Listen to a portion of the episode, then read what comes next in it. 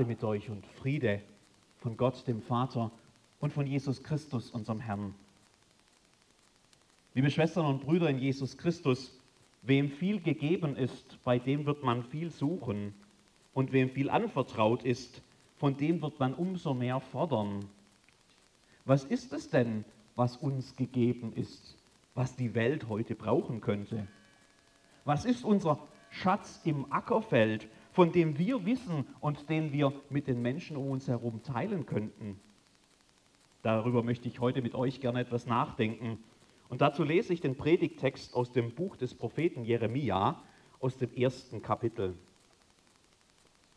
Und des Herrn Wort geschah zu mir.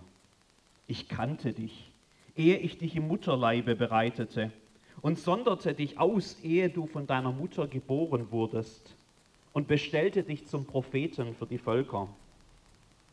Ich aber sprach, ach Herr, Herr, ich tauge nicht zu predigen, denn ich bin zu jung. Der Herr aber sprach zu mir, sage nicht, ich bin zu jung, sondern du sollst gehen, wohin ich dich sende, und predigen alles, was ich dir gebiete. Fürchte dich nicht vor ihnen, denn ich bin bei dir und will dich erretten, spricht der Herr. Und der Herr streckte seine Hand aus und rührte meinen Mund an und sprach zu mir, siehe, ich lege meine Worte in deinen Mund. Siehe, ich setze dich heute über Völker und Königreiche, dass du ausreißen und einreißen, zerstören und verderben sollst und bauen und pflanzen. Herr, tue meine Lippen auf, dass mein Mund deinen Ruhm verkündige. Liebe Schwestern und Brüder, dieser Predigtext hat mich schon einmal umgetrieben. Vor zwei Jahren, als ich nach Teilfingen kam, habe ich darüber meine erste Predigt gehalten. Das war ein bewegender Moment für mich, als neuer Pfarrer in einer neuen Gemeinde, als langjähriger Freikirchler in einer neuen Kirche. Anhand der Berufung des Propheten Jeremia durfte ich damals noch einmal neu über meine eigene Berufung nachdenken und mich daran erinnern, dass ich trotz aller eigenen Bedenken immer zuallererst im Auftrag des Herrn unterwegs bin. Das hat gut getan, damals und auch immer wieder in den letzten zwei Jahren. Wer wissen will, was ich damals gesagt habe, der kann die Predigt auf meiner Homepage im Internet finden.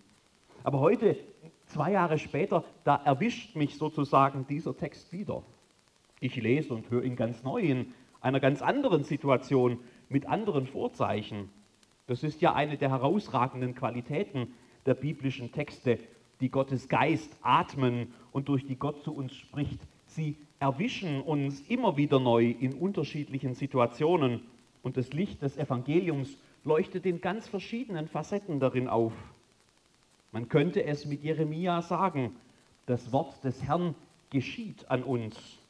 Wenn ich diese Texte lese, dann passiert etwas, zuallererst mit mir, dem Leser. Gott erwischt mich beim Hören und Lesen und von ihm möchte ich mich gerne erwischen lassen. Heute trete ich kein neues Amt als Pfarrer an. Ich bin mittendrin im Gemeindeleben, mittendrin in den Herausforderungen, die diese Zeit so mit sich bringt. Wer von uns hätte gedacht, dass 2020 so aussehen würde, dass wir uns im Gottesdienst hinter Masken ansehen würden und Abstand halten müssten, um nicht krank zu werden. Das hätten wir uns alle ganz anders vorgestellt dieses Jahr, da bin ich mir sicher ganz anders vorgestellt hätte ich mir auch, und da holt mich dieser Text dann gleich wieder ein, den Umgang der Menschen mit dem, diesem Thema. Und nicht nur mit diesem Thema, sondern auch mit ganz vielen anderen, die unsere Welt gerade so bewegen.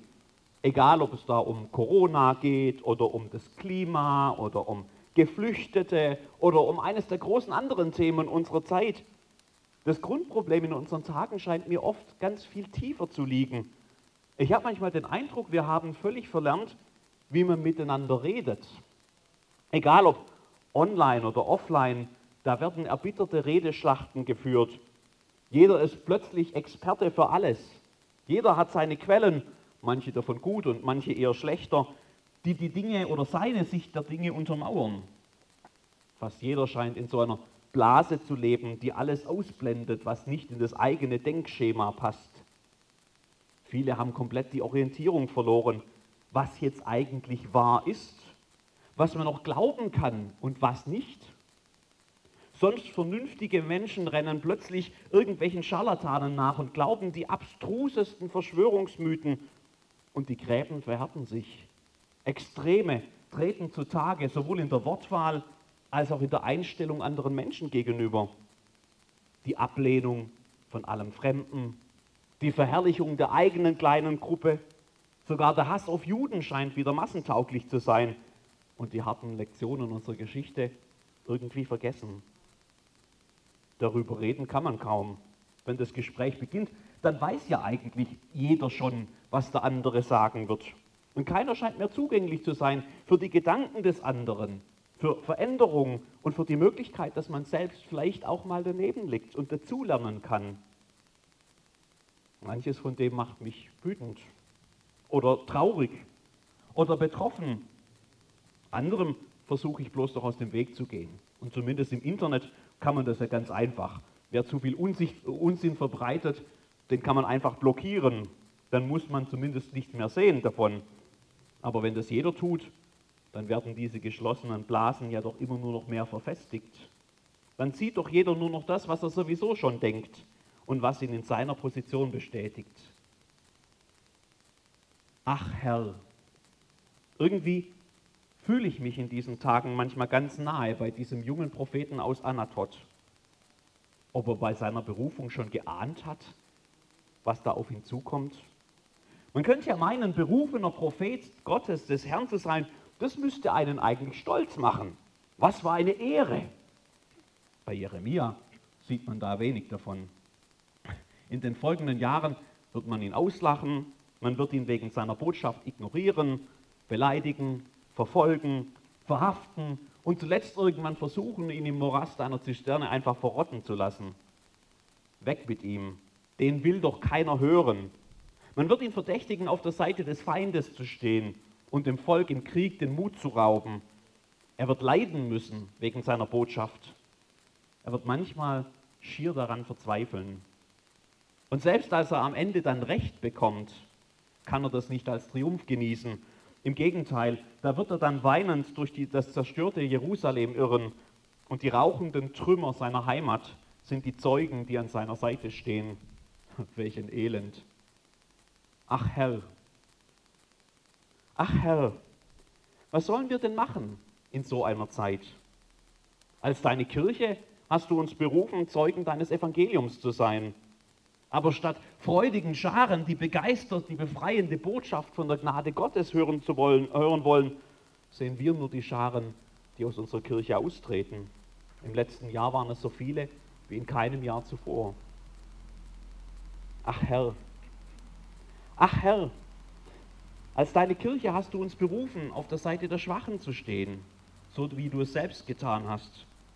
Aber wenn wir uns an die Seite der Flüchtenden stellen, dann bekommen wir Gegenwind. Wenn wir zur Bewahrung der Schöpfung aufrufen, dann treten weitere Menschen aus der Kirche aus. Wenn wir für die, uns für die Armen und Benachteiligten der Welt einsetzen, dann ernten wir nur Unverständnis. Ach Herr, was sollen wir denn machen? Manchmal scheint es fast naheliegend, einfach alles hinzuwerfen. Ich tauge nicht zu predigen, sagt Jeremia. Ach Herr, kannst du nicht jemand anders rufen? Und des Herrn Wort geschah zu mir. Ich kannte dich, ehe ich dich im Mutterleib bereitete und sonderte dich aus, ehe du von der Mutter geboren wurdest und bestellte dich zum Propheten für die Völker. Sage nicht, ich bin zu jung. Fürchte dich nicht. Ich bin bei dir und will dich erretten. Jeremia mit seinen Bedenken, der kommt in diesem Text nur ganz kurz überhaupt zu Wort. Mit seinem einen Seufzer scheint die Diskussion eigentlich schon wieder am Ende zu sein. Der Rest des Textes ist Zuspruch, Zuspruch Gottes. Und der wirkt, so scheint es, denn ab dem elften Vers, den wir nicht mehr gelesen haben, also ab dem nächsten Moment dann im Jeremia-Buch, ist Jeremia dann ganz im Auftrag Gottes unterwegs. Ich kannte dich, ehe ich dich im Mutterleib bereitete und sonderte dich aus, ehe du von der Mutter geboren wurdest und bestellte dich zum Propheten für die Völker. Fürchte dich nicht. ich bin bei dir und will dich erretten. Haben wir das nicht auch schon gehört? Hat Gott nicht dasselbe schon zu uns gesagt? Während wir hier stehen und sitzen und Gottesdienst feiern, da wird in meiner Gemeinde in Teilfingen in der Pauluskirche die kleine Pia getauft. Fürchte dich nicht. Siehe, ich habe dich erlöst. Ich habe dich bei deinem Namen gerufen. Du bist mein, sagt Gott ihr dazu. Und siehe, ich bin bei euch alle Tage bis an der Weltende. Das klingt schon fast wie bei Jeremia. An dem geschah das Wort des Herrn, sagt er. Da ist was passiert, als Gott zu ihm redete.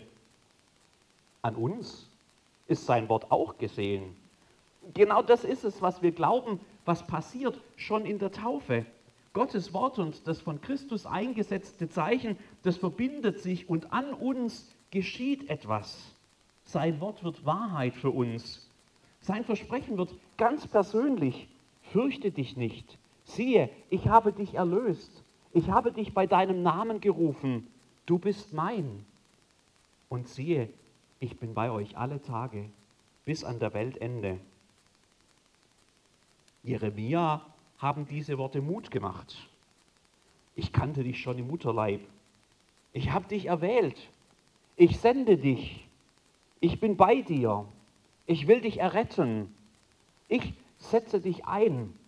Das baut doch auf, wenn man so etwas hört.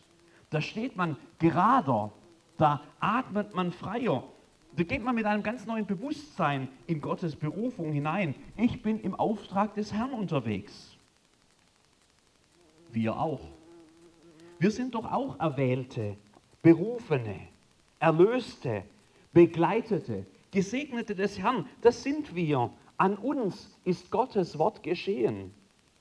Das darf uns begleiten, wenn wir unterwegs sind, auch in den Turbulenzen dieser Zeit. Und was sagen wir dann? Jeremias Einwand gegen Gottes Berufung, der kommt ja nicht einfach aus dem Blauen heraus. Ich tauge nicht zum Predigen, sagt er. Und vielleicht hat er damit ja recht. Was soll er diesem Volk denn sagen? Was kann er denn tun, damit sie ihre Einstellung ändern?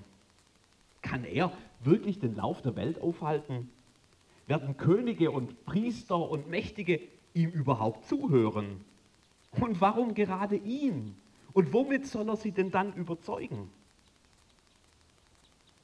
Und der Herr streckte seine Hand aus und rührte meinen Mund an und sprach zu mir, siehe, ich lege meine Worte in deinen Mund.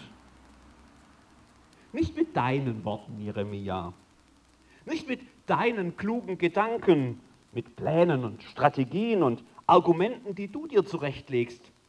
Ich lege meine Worte in deinen Mund, sagt Gott. Und dieser Satz ändert alles. Ich lege meine Worte in deinen Mund. Das würden sich ja viele auch in unserer Zeit wünschen, dass Gott einmal ein Machtwort spricht. Klar und deutlich und über jeden Zweifel erhaben. Dass er sichtbar eingreift ins Weltgeschehen und endlich einmal aufräumt reinen Tisch macht, sagt, was Sache ist, dann wäre alles klar. Wer so denkt, der übersieht vielleicht, dass Gott es eigentlich längst getan hat.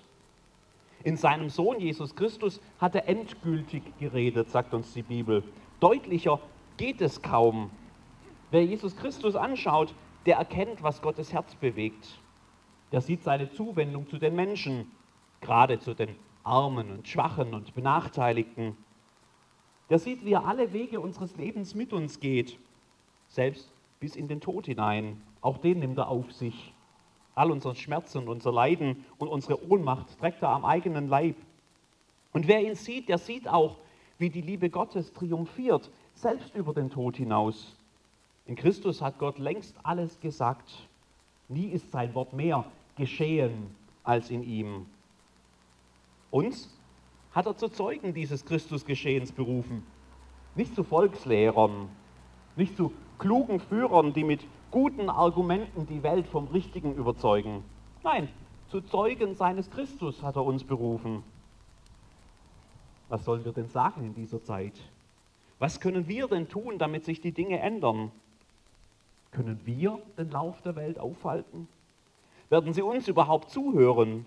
Und warum gerade uns? Und womit sollen wir sie denn überzeugen? Das müssen wir alles gar nicht. Wir müssen nur von Christus zeugen. Ich lege meine Worte in deinen Mund. Das heißt jetzt nicht, dass Christen sich raushalten sollten aus all den heißen Themen dieser Zeit, dass wir uns irgendwie nur auf geistliche Themen beschränken sollten. Im Gegenteil, wer Jesus Christus ansieht, der sieht Gott gerade in der Auseinandersetzung mit all den praktischen Fragen dieses Lebens. Und er kann dazu nicht schweigen. Aber es ist nicht genug, mit dem erhobenen Zeigefinger unterwegs zu sein und darauf hinzuweisen, was das moralisch Richtige wäre und was doch bitte alle tun sollen. Als Erwählte, als Berufene, Erlöste, Begleitete, Gesegnete des Herrn sind wir unterwegs mit Gottes Wort, das an uns geschehen ist. Fürchte dich nicht. Siehe, ich habe dich erlöst. Ich habe dich bei deinem Namen gerufen. Du bist mein. Und siehe, ich bin bei euch alle Tage bis an der Weltende. Das macht uns Mut und das gibt uns Hoffnung. Und es ist eigentlich genau das, was in all den erbitterten Diskussionen unserer Tage fehlt. Hoffnung. Wo man sonst nur noch verzweifeln könnte. Auf der einen Seite genauso wie auf der anderen. Da gibt Gottes Wort an uns uns eine andere Perspektive auf die Dinge. Wir haben Christus. Wir haben Hoffnung. Und diese Hoffnung, die können wir weitergeben. Diese Hoffnung müssen wir weitergeben, weil unsere Welt die so dringend braucht. Fürchte dich nicht. Ich bin bei dir. Ich will dich erretten. Das sagt Gott doch nicht nur zu uns. Das möchte er gern zu allen sagen. Das hat er sogar bereits gesagt in Jesus Christus. Und wir sind die Zeugen davon, hier und heute. Fürchte dich nicht. Ich bin bei dir und will dich erretten. Aus der Perspektive des Hoffenden sieht manches Problem dann vielleicht noch einmal ganz anders aus. Fürchte dich nicht. Ich bin bei dir und will dich erretten. Ich lege meine Worte in deinen Mund. Vielleicht ist es das, was unsere Zeit am dringendsten braucht. Amen. Wir singen miteinander von der Hoffnung, die Gott uns gibt, von der Liebe, die er uns schenkt. Es gibt bedingungslose Liebe, die alles trägt und nie vergeht und unerschütterliche Hoffnung, die jeden Test der Zeit besteht.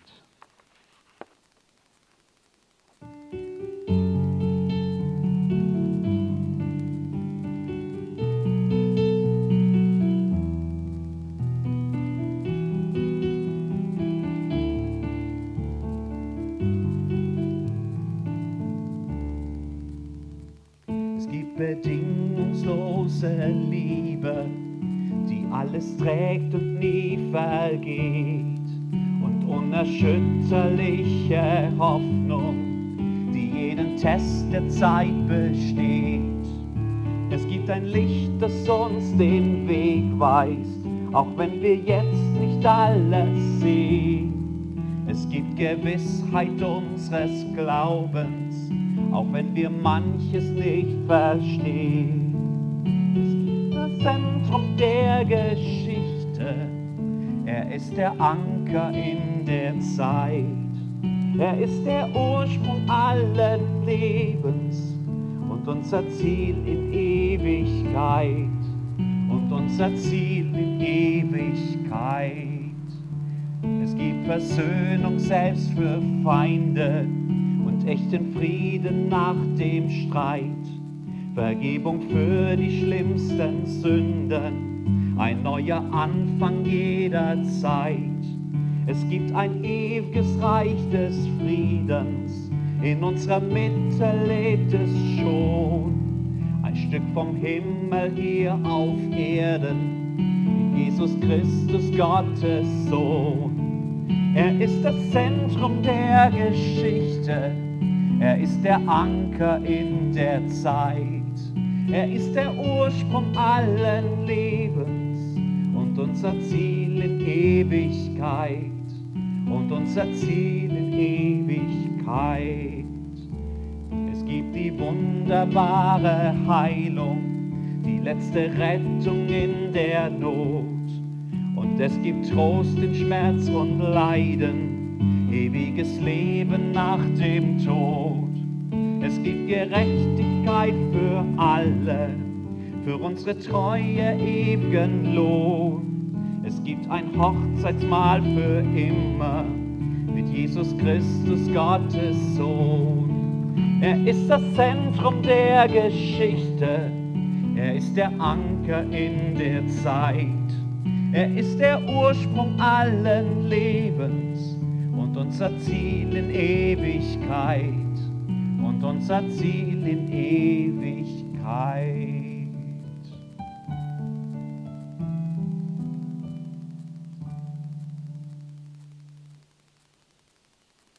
Und zu ihm wollen wir kommen mit unserem Gebet.